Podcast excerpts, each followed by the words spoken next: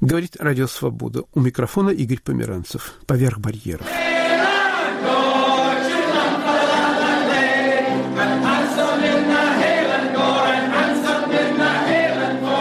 Звучит шведская застольная песня. В этом выпуске «Поверх барьеров» речь пойдет о том, как и что пьют в Швеции. Что касается алкоголизма, исторически, в Швеции это была большая социальная проблема, возможно, самая большая социальная проблема. Каких-нибудь там сто с небольшим лет назад рабочим на заводах могли выдавать заработную плату спиртным. Борьба с алкоголизмом была большой такой, одной из центральных, скажем так, идей в рабочем движении, в социал-демократическом движении, также в религиозном, в некоторых религиозных движениях протестантских. Немножко за последние годы изменилось, то есть раньше магазины работали только в рабочие дни, в рабочие часы обычно, то есть купить спиртное нужно было более или менее отпрашиваться с работы, чтобы пойти купить бутылку вина. Сейчас они уже работают позже.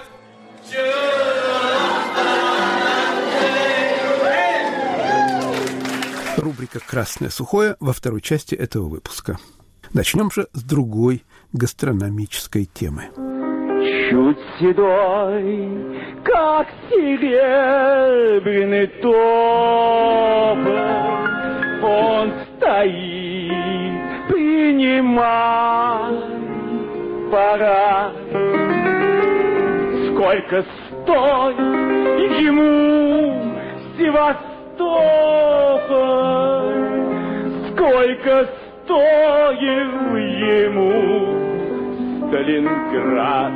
Я уступаю эфир Екатерине Лушниковой. Замысел этой передачи возник из бесед с писателем, узником колымских лагерей Семеном Веленским. Десять лет провел Семен Самуилович в сталинских лагерях и тюрьмах. Двадцатилетним студентом Московского университета он был арестован за стихи о Сталине и осужден на десять лет лагерей. Отбывать срок ему выпало на Колыме, а до этого были московские изоляторы и тюрьмы, в том числе Лубянка и Сухановка, где обычным делом были пытки. В пытку превращался даже прием пищи, настолько специфической была эта пища. «Гастрономия ГУЛАГа» – рассказ с таким названием написал Семен Веленский, когда вышел на свободу. В этой одноименной передаче вы услышите о том, чем кормили узников от Сталина до наших дней – Некоторые записи архивные, другие сделаны недавно. Но вначале Семен Веленский. Запись звучит посмертно. В 2016 году Семен Самуилович ушел из жизни. Понимаете, это издевательство, которое довели до совершенства. Гречневой крупы не было. Спросите у вашей мамы, достать гречку в эту пору было почти недостижимым счастьем было для хозяйки. На Луганке кормили гречневой кашей, сваренной вместе с горохом. Почему вместе с горохом? Потому что от гороха пучит живот. Разных людей приводили в камеру к нам. Этого буквально втолкнули, он жирный был. И этот замминистра или кто-то там, чтобы согнать с него все человеческое, чтобы он опустился до предела два раза выводят на оправку в сутки. А он не может терпеть после этого гороха, после всего. Пища так организована. И он в присутствии людей садится на эту бочку, на парашу. Понимаете? А в Сухановской тюрьме тебе давали большую миску перловки. Шарапнелью ее звали Владимир. Но это не была сваренная каша. Это была крупа обдали ее кипятком или немного подержали в кипятке там какое-то время, или недоваренная специально. После того, как ты голодный, ты съешь ее, и у тебя дикие боли в желудке.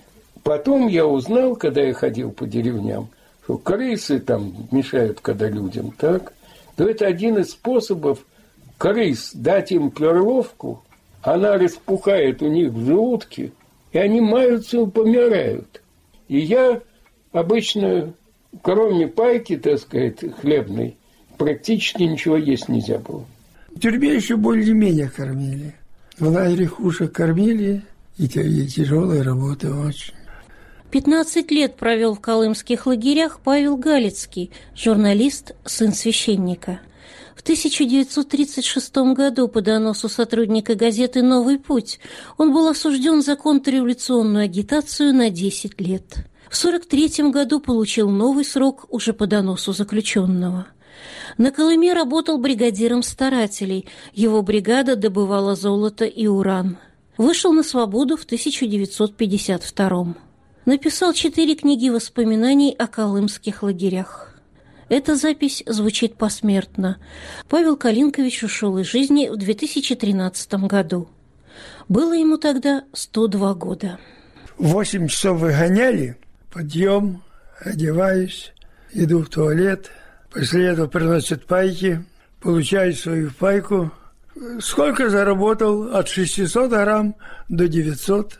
Хлеб неплохой был ведут нас в столовую, чай, кусочек сахара и каши, ложечку. Сначала развод, первая, вторая, третья, четвертая, пятая, шестая, все ведут на работу. Отработали, обед, собрались, приводят к лагерю опять первая, вторая, третья, четвертая, пустили в лагерь, пообедали, и, конечно, боками этот суп тебе налили горячий, ты его поставил на стол – он уже холодный. Туалет, жерди стоят загороженные, ямы вырыты. И сделан толчок, и все. Грязь, конечно, немыслимая. Вечером то же самое, этот, жидкая пища. Хлеб ты уже давно съел, забыл его вкус. Идешь в барак и ждешь проверка до 12 часов все считает, дочитает, и не могут посчитать. Потом уже посчитали, все, отбой. Потом человек вечером засыпает, и он о чем думает? Абсолютное большинство. Он думает о том, какую пайку хлеба завтра он получит. Он молит о том, чтобы получить корку, не середку. Всю ночь не спал, горбушку сдал. На утро встал, середку дал, и дальше, вероятно, что-то. Но ровно-то не отрежешь, там 500 граммов – или даже 900, там в зависимости от какая пайка. Поэтому довески там. И специальные лучины такие делали, прищепки. И ими, так деревянными прикрепляли. Тут с этим связана целая лагерная культура. Проверка на вшивость. Вот он несет от хлеборезки, он собьет довесок, то есть сожрет его на ходу и выбросит эту палочку или нет, так? Способен он донести в целости честно или нет? Достаточно простая проверка. И если о человеке говорят, сшибает довески, это уже все. Ниже пасть невозможно. Нет, но если его поймают, то будут бить так, что забьют. Ведь в лагере голодные годы в бараке вот умирает человек, и его не выносят, молчат сутки, двое, бывало трое. Он лежит, рядом с ним лежат живые. Но они на него хлеб получают. 天。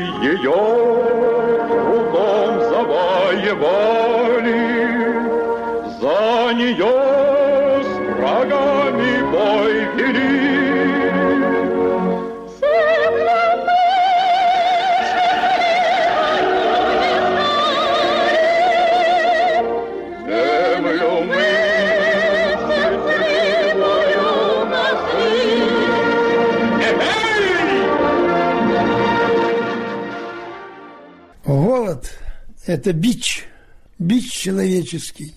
Я видел, как человек с кала выковыривает крупу, это вот, что плохо варится, как она, перловая крупа, инженер, начальник тяги железной дороги Туркмении. Он на меня глянул, и у него слезы сразу. И он скала берет и говорит, Павлик, я уже не человек. Я сам сидит и плачет. Я как глянул, у меня вот тут все перевернуло, боже мой. Я сам собирал головки селедочные и жрал их. Я так и думал, что придет пора, и полетят белые мухи, и меня больше не будет. Но на части Михайлов был такой начальник участка. Когда он уже уходил в отпуск, я был бригадиром. А когда вернулся, я уже был доходяга, шел, он меня видел, Галич, и ты? Я глянул, да. Он, что случилось? Остановитесь. Я вышел, он что? А я сказать не мог слово, у меня слезы текут, я стою, он, ну ладно, иди. На утро Галицкий в сторону, что? Расконвоировали тебя. Пойдешь в Гербе работать. Геолого-разведочное бюро. Это мана небесная. Я иду возле шахты, там маленькая будочка из торфа сделана. Там греем пески, и я беру пробую. Это работа легкая, я дала сладком. Раз, два, три. А у меня партнер был уже бывалый мужик. Простой деревенский парень, тоже доходя. Мы, значит, золото берем, какую-то часть прячем. Он идет на конбазу, и вот мы даем золото этому начальнику. На конбазе привозят мешки мучные, там их вытрушивают лошадям. Это мука, половина муки, половина там, значит, тряпья, разное все. И вот он нам это дает. Мы это берем в воду, вся эта гадость поднимается, мы ее выбрасываем, а это кипятим, солим, кушаем. Блаженство. Один котелок съели. Слушай, Гришин, я ему говорю, давай еще. Он, да что-то вроде... А, ладно, давай. Второй котелок завели, опять и съели. Я ему, слушай, Гришин, давай еще он. Не, я уже не выдержу. Ну, говорю, я один тогда буду. Да что я сделал? Ну, все равно он полез. Уже некуда. Вот таким путем, ну, и выжил, поправился.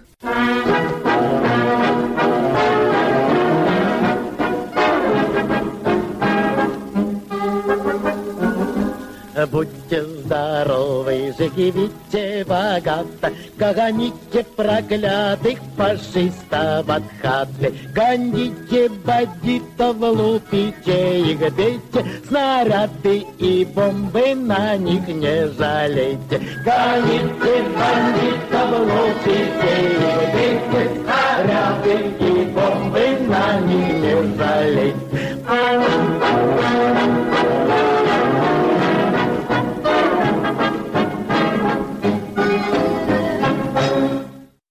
Ты понимаешь, вот, ну как говорить о голоде, когда рядом на вахте стоят табеля муки, сухой картофель, консервы, все это есть, а люди уже жрать не могут, они дохнут. Был такой Вася Голосков, начальник Айоахима Новосибирска и области, полковник авиации.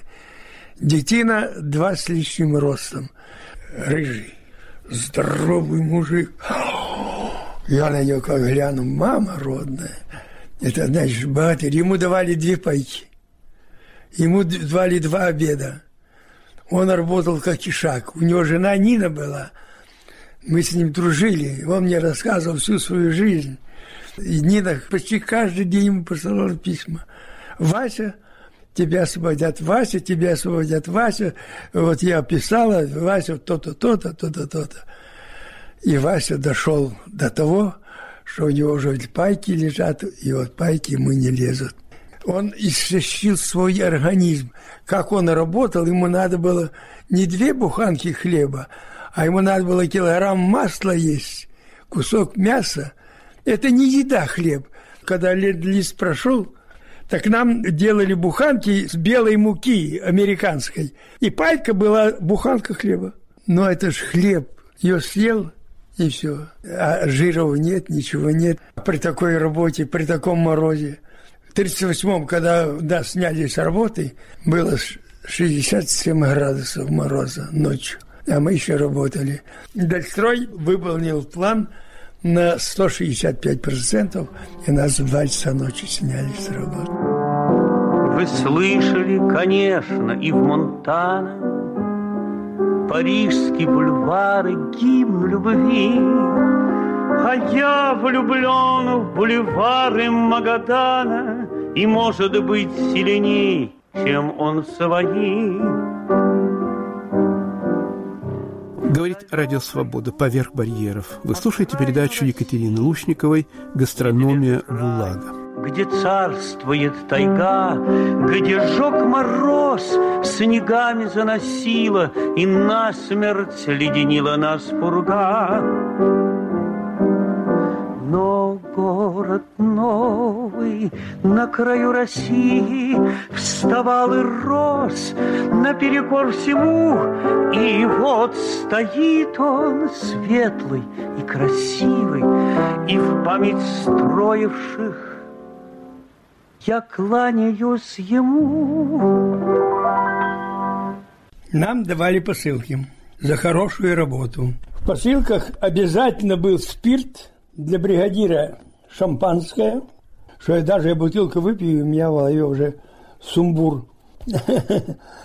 Вино там не продается, потому что оно замерзает. 1 мая 52 года я справился с бригадой.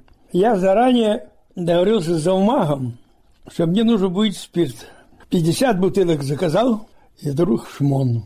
Они вскрывают пол, по середине барака идут э, столбы, поддерживая, потому что все-таки 10 метров. И они возле этих столбов открывают, вынимают одну бутылку. Вынимает вторую, значит, помимо того, что я готовлю, каждый себе еще готовит. И, значит, бутылок пять они вытащили.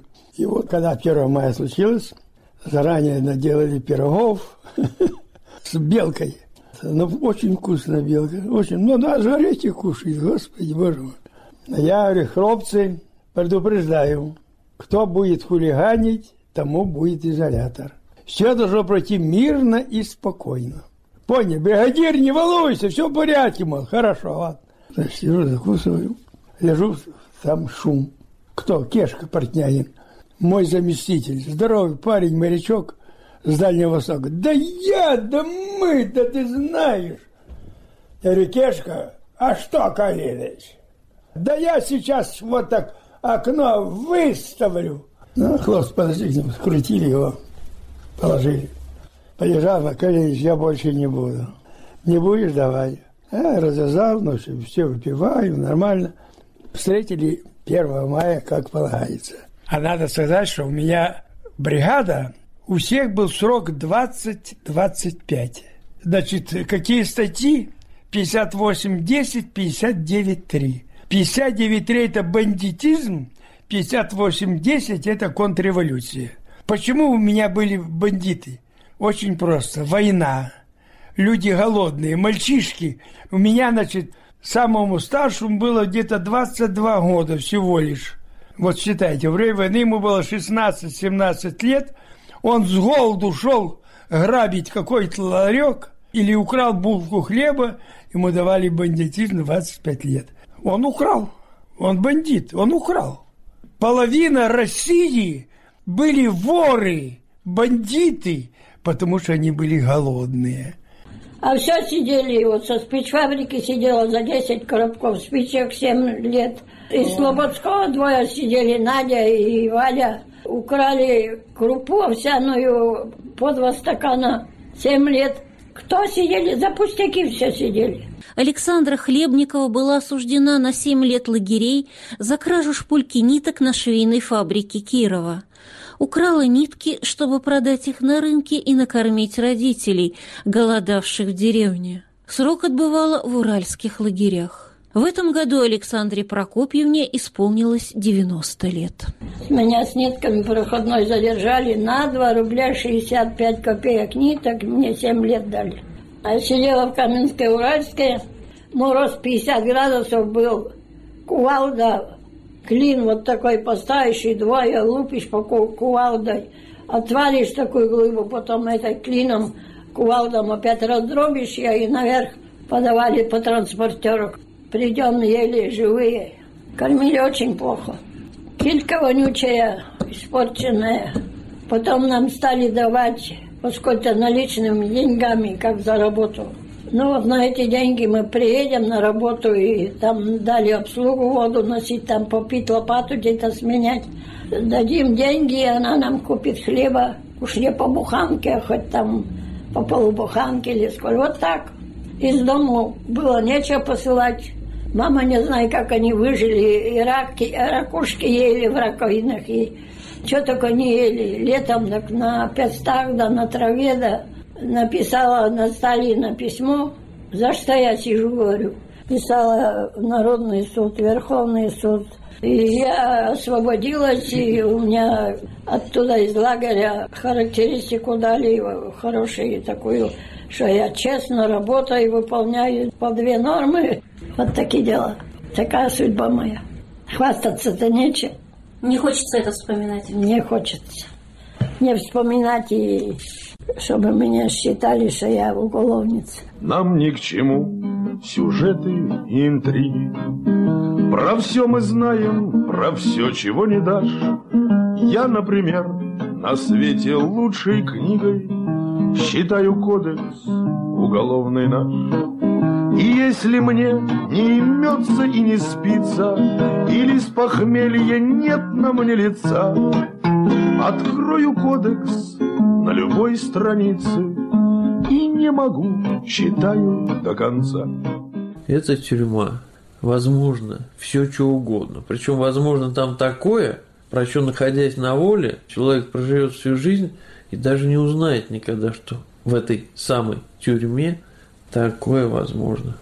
Петр Курьянов, сын саратовского фермера, в 90-е годы был осужден за подделку денег и другие уголовные преступления. Отбывал срок в колониях Саратовской области. В общей сложности отсидел около пяти лет. Неоднократно подвергался избиениям и пыткам. После освобождения живет в Москве, занимается правозащитной деятельностью. А, чем кормили? Хороший вопрос. Да всяким порожняком. Одно время было такое, что вообще ничем не кормили. На утро соленая капуста, чуть-чуть водички. В обед немного побольше водички с квашеной капустой. На второе густая квашеная капуста. И на ужин тоже там что-нибудь с капустой. А, ну еще селедку дохлую такую. Маленькие вот такие вот селедки там какие-то где-то хер его знает они в этих вот красных садистских лагерях все-таки оставляют ходить в столовую, ну и а почему бы не сходить? Чтобы не давать повод администрации написать рапорт, что требование распорядка дня столовая, да, не посещается. Там есть возможность других бараков пообщаться. То это, пятое, десятое. Ну, в общем, когда ходил, ну, смотришь там, что они едят. Вот я ел только вот на обед горячий суп. Все, ну, отвратительный клейстер, который назвать вообще едой нельзя. Вот в свободе вообще даже и в голову тебе не придет, что это можно и есть. Вот в лагере люди голодали за то, чтобы поесть, соглашались уходить ну, к обиженным, да, категорию обиженных осужденных. Конечно, ужасно кормили. Тараканы были и грязная посуда, все черное, протухшее.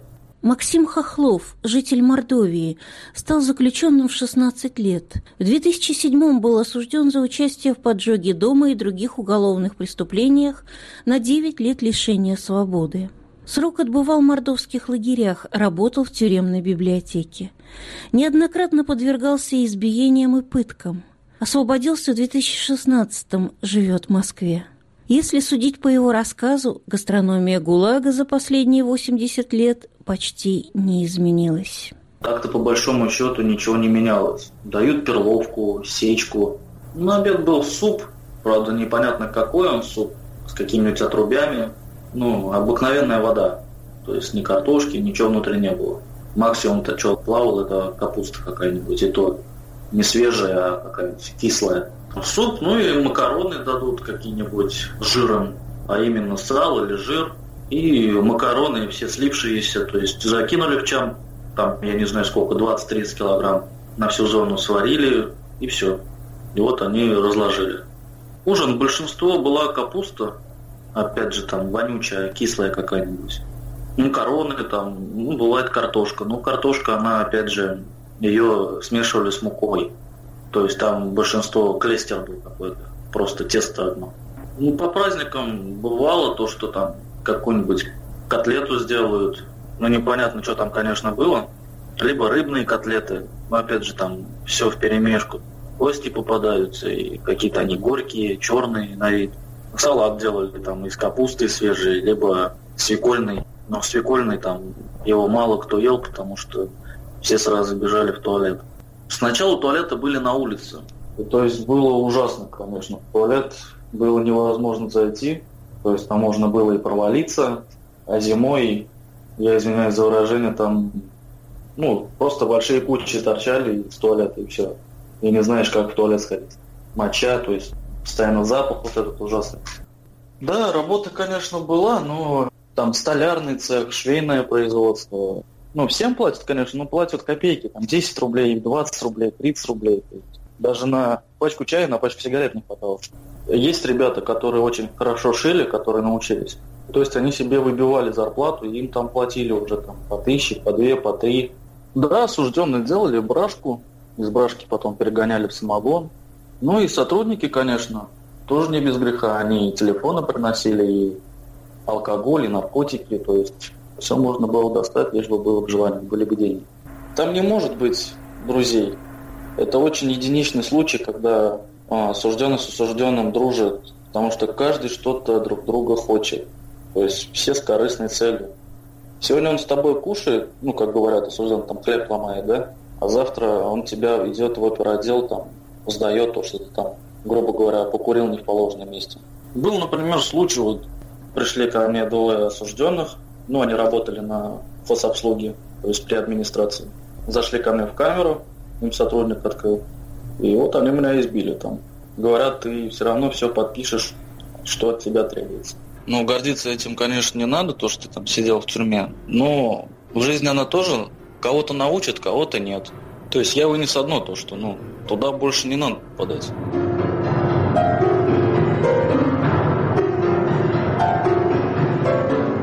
Вы слушали передачу Екатерины Лучниковой «Гастрономия ГУЛАГа». Говорит Радио Свобода. Поверх барьеров. Продолжаем передачу.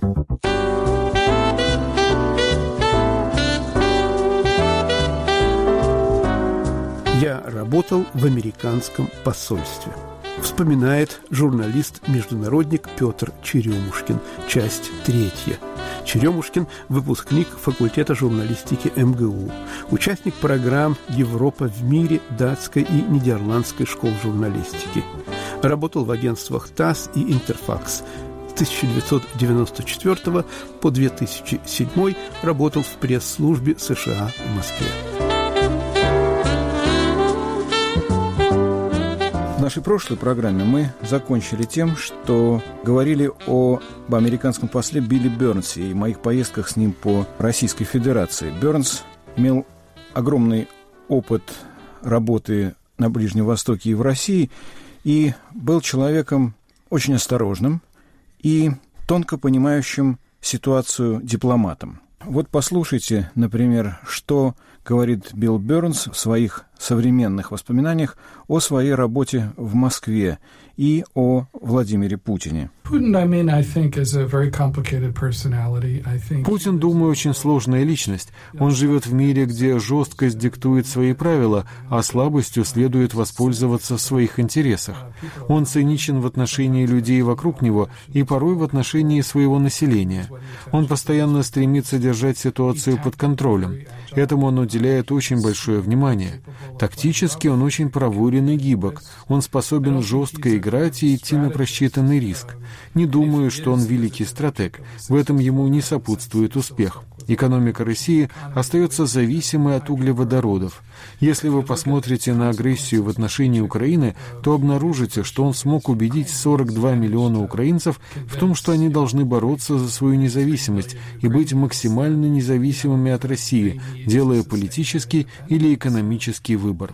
Он вовсе не безумный человек. Власть коррумпирует, а он был у власти в России продолжительное время – Он тщательно просчитывает, как отстаивать то, что он считает российскими интересами. Билл Бернс большой любитель спорта, и сейчас уже даже трудно представить себе, что глава администрации президента Сергей Иванов вместе с ним ходил на э, матчи по баскетболу. Вместе они прекрасно проводили время. Со мной произошел такой случай. В Москве есть такой клуб «Петрович». В то время он был очень популярен среди московской публики, и Бернс захотел пойти туда. Это был фактически ресторан. Но когда его помощник по протоколу позвонил туда, ему сказали, а вы член клуба? Отвечает, вот нет, американский посол не член клуба. Тогда стали срочно искать в посольстве тоже является членом клуба, который может рекомендовать американскому посла пойти в ресторан. Таким человеком оказался я. Так я дал рекомендацию американскому послу на поход в клуб Петрович. Не будем считать это рекламой ресторана Петрович. Одной из э, самых запоминающихся поездок с Биллом Бернсом была поездка в Иркутск. Во время переезда в поезде из Иркутска в Красноярск по участку Транссибирской железной дороги, а с нами произошел довольно забавный случай. Мы ехали в вагоне-ресторане, вернее, в вагон-ресторан первым пошел я. Потом незаметно ко мне присоединился охранник. В вагоне-ресторане посетителей практически не было, сидел только один человек. Буфетчица, она же подавальщица, уже была довольно пьяна. Она принесла графинчик с водкой человеку, сидевшему за соседним с нами столиком, и неожиданно в вагоне-ресторане появился посол США с супругой, который сел немного позади меня. Официантка не очень трезвая подошла к нему и приняла заказ. И ушла. Она принесла банку пива, а еду не торопилась нести. Посол сидел, посетитель смотрел на него и очень удивлялся, почему ему не несут еду. Неожиданно он встал и сказал, что за безобразие? Человек ждет уже столько времени, а ему не несут. Ну, посол так улыбнулся. Прошло еще минуты три-четыре. Посетитель снова встал и сказал, «Не, ну я не понимаю, что происходит». Официантка не реагировала. Зато прореагировал охранник. Он сказал, мужчина, сядьте на свое место и занимайтесь своим делом. Не, а что я такое сказал-то? Я же забочусь о человеке. Человек сидит, ждет, а ему не несут. Посол сидит, молчит, как аршин проглотил. Посетитель забеспокоился. Он никак не унимался. Появился милиционер, как из-под земли. И сказал, ты что, не понял? Я тебя сейчас на зиме сажу.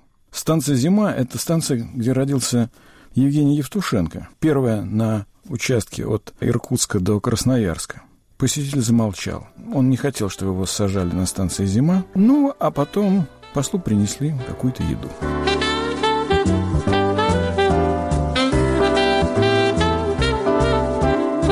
В то время важнейшей частью деятельности посольства была подготовка визитов высокопоставленных американских лиц в Москву. И не только в Москву, но и в Санкт-Петербург, и в Сочи, и в другие города приезжали госсекретари, министры, сенаторы, и посольство было активно вовлечено в эту деятельность. Визиты эти были феерическим представлением, на которые мне довелось посмотреть как бы изнутри, с обратной стороны. Люди обычно видят это по телевизору, а тут вот мне, простому московскому мальчику, удалось посмотреть из-за кулис на все, как это происходит подготовка всегда американцами делается чрезвычайно тщательно. И я бы сказал, что, ну, может быть, кому-то это может показаться излишне тщательной подготовкой. В частности, если приезжает президент, сначала приезжает предпередовая группа, потом приезжает передовая группа, потом прилетает самолет с автомобилями. Естественно, посольство вовлечено в каждый шаг и во все процессы, происходящие вокруг этого визита. И заказ гостиницы, и переговоры с российской стороной. Для меня это всегда была возможность посетить или Кремль, или Министерство обороны, всякие такие места, куда я иначе попасть, конечно, никогда не мог. Да, первым президентом, на визите которого мне пришлось работать, это был президент Билл Клинтон. Особенно запомнился его визит в Москву в 1995 году, когда шла война в Чечне, и многие сомневались, прилетит Клинтон или нет. Э, были большие дискуссии в Соединенных Штатах, но Ельцин тогда твердо сказал, каждый россиянин должен знать, что Клинтон приедет. И Клинтон приехал. Клинтон уделял очень много внимания России. С ним прилетала его первая леди, которая посещала детские больницы вместе с Наиной Иосифовной к Ельциной. Особенно мне запомнился последний визит Клинтона в Москву перед самой практически его, перед самым его уходом в отставку, когда он выступал в Государственной Думе и продемонстрировал такое знание и понимание российских проблем, что я был просто поражен. Он говорил о том, что России следует избавиться от э, зависимости от углеводородов, об экологических проблемах, о развитии гражданского общества. Он выступал в Думе, а жириновцы его освистывали и захлопывали. Стенограмму этого выступления я с тех пор так и не нашел. В тот же визит Клинтон посетил Ельцина, уже ушедшего в отставку. Приехал к нему в Барвиху. Разговор всегда у них был приятный, но Ельцин, строго говоря, не знал, что сказать президенту, уходящему в отставку. Он посмотрел на него, это мне рассказывали переводчики, и сказал, «Да, бил. Бил-то ты, конечно, бил, но так и не разбил». Что он имел в виду, никто так и не понял, но для переводчика это был, конечно, вызов, как перевести такую фразу.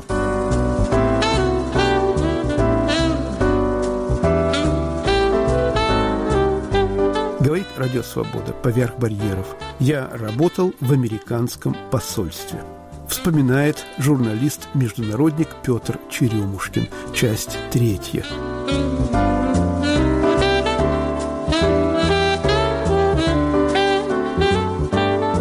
Затем в Москву очень часто приезжал, да и не только в Москву, приезжал Джордж Буш-младший.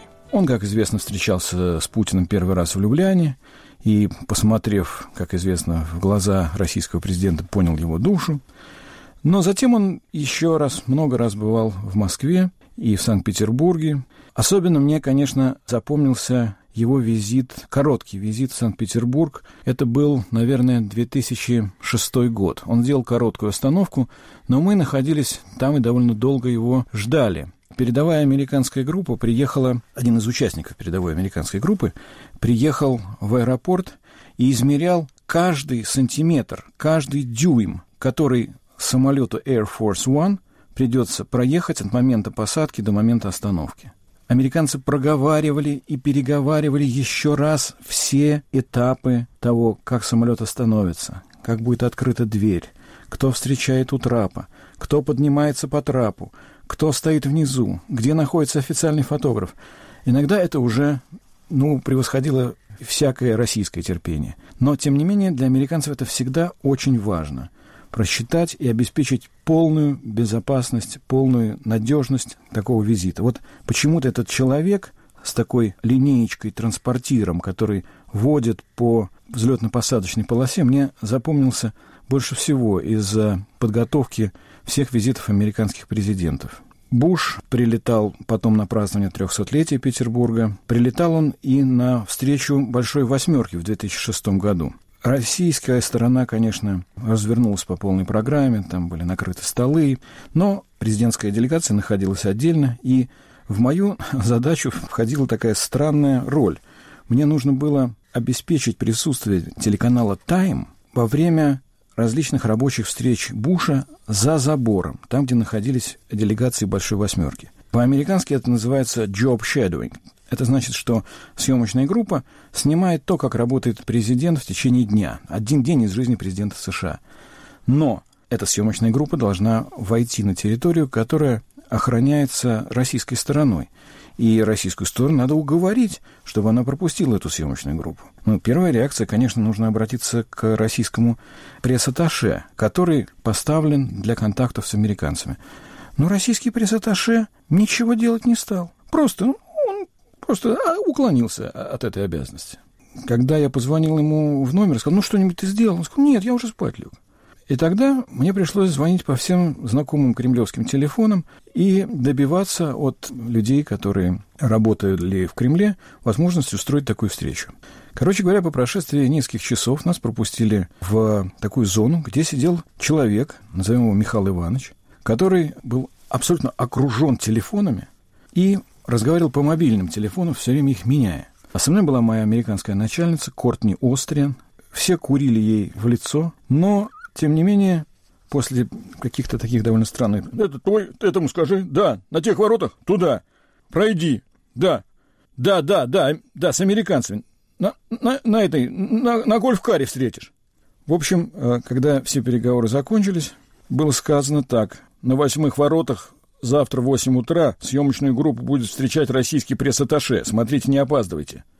этим пришлось заниматься во время Большой Восьмерки. Но, повторяю, это было феерическое действие. Прилеты, отлеты, спуски по трапу, церемонии подписания, рукопожатия и так далее. Важной работой пресс-службы было взаимодействие с офисом военного атташе. И мне эта часть очень нравилась, потому что американские военные в большинстве своем люди интеллектуальные, интеллигентные. Ну, конечно, те, кто работали в Москве, наверное, были разведчиками, то есть не наверное, а совершенно точно, потому что у них у всех нашивки были из военной разведки. Многие из них говорили по-русски, некоторые говорили по-русски даже очень прилично. Наиболее запомнившейся фигурой, конечно, был полковник Кевин Райан – который стал генералом в Москве. Он был офицером связи в Западном Берлине, когда Германия была еще разделена. Он был преподавателем русского языка военной академии Вестпойнт, и в Москве он получал свою генеральскую звезду. Это была пышная церемония, для которой посол Вержбу предоставил Спаса Хаус. И по американскому обычаю одну звезду на погон надевает супруга, другое плечо надевает высший начальник. В данном случае это был а, начальник разведки сухопутных войск США. Тоже в прошлом военный атташе в Москве. Следующую звезду на китель надевал генерал армии Махмуд Гореев, потому что Кевин Райан считал его своим учителем в каком-то смысле, военным теоретиком. Ну, а потом американские военные стали петь русские песни, русские военные песни. Оказывается, большая часть деятельности офиса военного атташе в Москве в то время сводилась к тому, что они разучивали советские военные песни и пели их под гитару. Это их заставлял делать генерал Кевин Райан. Поэтому зрелище это было довольно нехилое. Стоят полковники и майоры американские на сцене и под гитару поют. «Эк, дороги, пильда, туман, холода, тревоги, да степной бурьян. Потом, когда церемония кончилась, когда звезды надели, нужно было обмыть по русскому обычаю. А как это делать? Значит, надо звезды снова снимать, класть в стакан с водкой. А в Америке и в не было граненых стаканов, поэтому пришлось налить в коктейльный стакан. Бросили туда звезды, и бедный генерал залпом выпил этот стакан с водкой и выплюнул звезды. К нему тут же подбежал подполковник с бутербродом. И после того, как стакан был выпит, или даже до того, как стакан был выпит, нужно было сказать, «Господа офицеры, представляюсь по случаю присвоения очередного воинского звания». И тут зал разразился аплодисментами. Надо сказать, что когда мой друг а, Сережка Осипов а, из газеты «Аргументы и факты» брал интервью у генерала Райана, он спросил его, вы довольно часто взаимодействуете с российскими военными. Как вы относитесь э, к проблеме совместного выпивания, особенно водки? Генерал Райан сказал, я пожертвовал часть своей печени на укрепление российско-американского боевого содружества.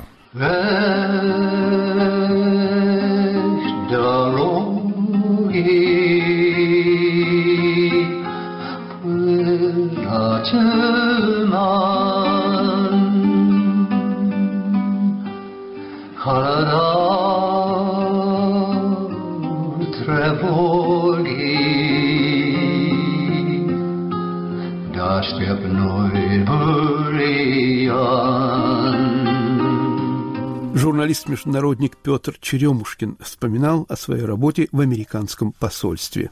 Это была заключительная третья часть воспоминаний. Говорит Радио Свобода поверх барьеров. У микрофона Игорь Померанцев.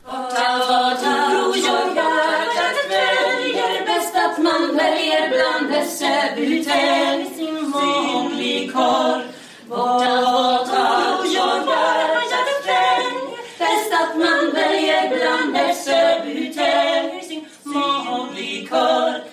милые шведские девушки поют застольную песню – в рубрике «Красное сухое» разговор о том, что и как пьют в Швеции. Мой собеседник Дмитрий Плакс, писатель, переводчик, звукорежиссер. Более 20 лет он живет и работает в Стокгольме. Если бы мы разговаривали лет 20 назад, то, может быть, тема алкоголь в Швеции была бы неуместна в передаче «Красное сухое». Но мне кажется, что даже в Швеции традиции меняются. Вот каков алкогольный ландшафт современной Швеции? Да, вы совершенно правы. Традиции меняются, и алкогольный ландшафт меняется тоже. Швеция традиционно принадлежит к так называемому водочному поясу. Северная страна. Водку и ее производная аквавиты разного толка и характера в Швеции традиционно производятся и употребляются внутрь, как и пиво. Но в последние годы, да, все больше и больше в Швеции употребляют вина. Как это в Швеции называется, континентальные привычки пустили как бы корни. В Швеции в последние лет 10 даже делаются попытки производства шведского виноградного вина, поскольку климат меняется в южной части Швеции и на острове Готланд, если я не ошибаюсь, пытаются выращивать виноград. Так что, может быть, Швеция – это большая винодельческая страна будущего, я не знаю. В среднем швед выпивает э, больше россиянина. Возможно, статистика не учитывает российской традиции самогона варенья. Но что означает это практически? Алкоголизм в Швеции, в отличие от Италии или Франции, все-таки является социальной проблемой. Самогоноварение и в Швеции имеет свои традиции, безусловно. Что касается алкоголизма, исторически. В Швеции это была большая социальная проблема, а, возможно, самая большая социальная проблема. Каких-нибудь там сто с небольшим лет назад рабочим на заводах могли выдавать заработную плату спиртным. Борьба с алкоголизмом была большой такой, одной из центральных, скажем так, идей в рабочем движении, в социал-демократическом движении, также в религиозном, в некоторых религиозных движениях протестантских. Вот поэтому это все в результате как бы, значит, борьбы с алкоголизмом в Швеции появилась эта форма государственной монополии на спиртное. Немножко за последние годы изменилось, то есть раньше магазины государственной монополии работали только в рабочие дни, в рабочие часы обычные, то есть купить спиртное нужно было более или менее отпрашиваться с работы, чтобы пойти купить бутылку вина. Сейчас они уже работают позже стандартного рабочего дня, открыты по субботам, то есть немножко это меняется, но по-прежнему даже алкогольное пиво, то есть пиво, в котором более 3,5% алкоголя, можно купить только в магазинах государственной монополии, все остальное. В гастрономах нет ни вина, э, ни пива, ни спиртного. Пиво есть только вот такое слабо, безалкогольное или слабоалкогольное. Алкоголь в Швеции от вина до можжевеловки имеет социальную окраску. Есть ли предпочтение у каких-то социальных групп определенного вида алкоголя? Да, конечно. Можно сказать, что средний класс пьет намного меньше спиртного. Если пьет спиртное, то предпочитает напитки либо не шведского производства, либо шведские какие-то хитрые алкогольные напитки, вроде шведского виски Макмюран. Можно марки называть в эфире, да? Да, мы вне подозрений. Это передача «Красное сухое». Окей.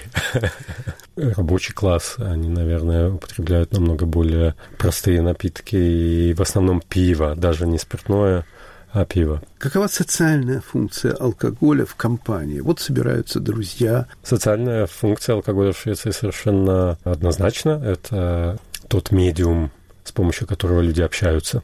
Э, шведы в массе своей люди сдержанные, разговаривать на отвлеченные темы даже со знакомыми людьми или с коллегами по работе не очень принято в массе своей. Швеция географически очень большая страна, как вы знаете, то есть есть достаточное расстояние, чтобы проехать в поезде, допустим, целый день. Целый день просидеть в купе с двумя другими пассажирами, которые едут с вами и не сказать ни слова друг другу. Это нормально. Это не считается, как бы это не из-за подозрений каких-то. Алкоголь развязывает языки. Даже в буквальном смысле этого слова шведская компания, особенно это видно за рубежом, так сказать, посредстве, посредничестве алкоголя становится шумной, веселой, заметной у шведов есть свои алкогольные предпочтения. Дело в том, что социологи полагают, культурологи полагают, что все-таки у вина более эротичная репутация, чем у крепких спиртных напитков. То же самое есть и в Швеции, но я не шведка. Ну, у вас есть жена? Я в разводе. А что предпочитала жена, с которой вы развелись? Я не хочу быть бестактным, но алкоголь не имел отношения к вашему разводу? Нет, алкоголь не имел отношения к нашему разводу. Мы расстались с друзьями, у нас очень хорошие отношения до сих пор, у нас дети вообще. Мы как бы празднуем дни рождения и так далее вместе. У нас не было войны при разводе. Красных и белых вин. Да. Она предпочитает красное вино, да, красное сухое. Летом розовое, французское розовое, бордо, например. Вы работаете на шведском радио. Вот у вас, наверное, бывают свои там корпоративы или встречи вне работы. Что вы выпиваете? На шведском радио запрещено употребление алкоголя. Когда мы встречаемся в нерабочей обстановке, если это корпоративное, то есть если платит работодатель, работодатель за алкоголь не платит, он платит только за еду и безалкогольные напитки. Ну а так люди в основном пьют тоже вино. Да, на корпоративных встречах явно видно, что женская часть коллектива предпочитает вино, а мужская пиво. Представим себе такую драматическую ситуацию. 11 вечера, и вдруг вы обнаруживаете, что в вашем баре нет ни одной бутылки. Что вы делаете в таком случае? В Швеции государственная монополия на продажу спиртного, и монопольные магазины имеют четкие часы работы. Но единственная возможность найти какой-нибудь ночной клуб, где можно выпить спиртное в три дорога. Преступность в Швеции как-то связана с алкоголем? Раньше когда ввоз алкоголя частными лицами был жестко ограничен, существовали банды, я не знаю, как сказать, которые занимались подпольно провозом алкоголя и продажей его подпольно. Сейчас в связи с э, новыми правилами, относительно новыми правилами, которые Швеция вынуждена была принять под давлением Европейского Союза, я как частное лицо могу, вот, допустим, из Чехии ввести достаточно большое количество алкоголя, поэтому это проблема с большего снята, и, соответственно, и этой преступности уже практически нет. Есть другая форма, это не совсем преступность, но это нелегальная, как бы о чем говорится довольно много. Э, люди иногда покупают алкоголь на вынос, допустим, лицам, не достигшим 21 года, или 20 лет граница, я точно не помню сейчас, из вот этих монопольных магазинов. Это запрещено.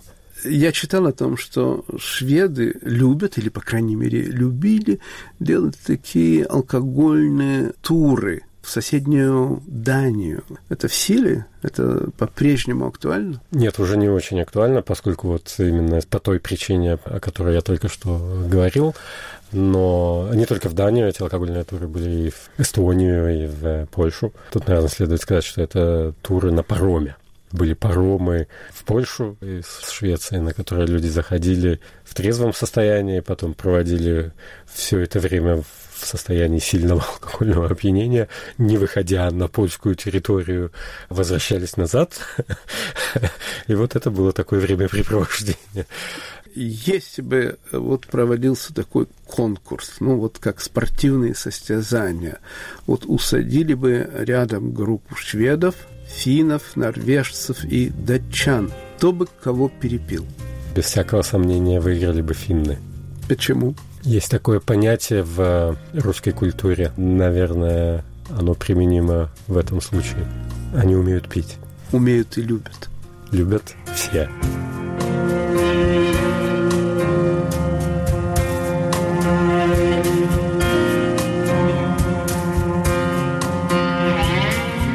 Писатель-переводчик Дмитрий Плакс в рубрике «Красное сухое».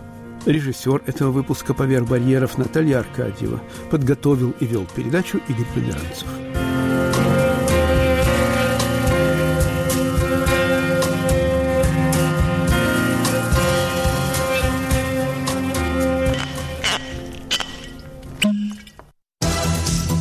Говорит и показывает Радио Свобода. Это программа «Лицом к событию». Здравствуйте. У микрофона Елена Рыковцева. Лидеры общественного мнения под огнем ведущего «Радио Свобода». Избиратели тянут Путина, Путин тянет Медведева, Медведев тянет Мутко и всю эту остальную свою старую знакомую компанию. Все... Радио «Свобода». Мы стоим лицом к событиям. Слушайте сразу после выпуска новостей.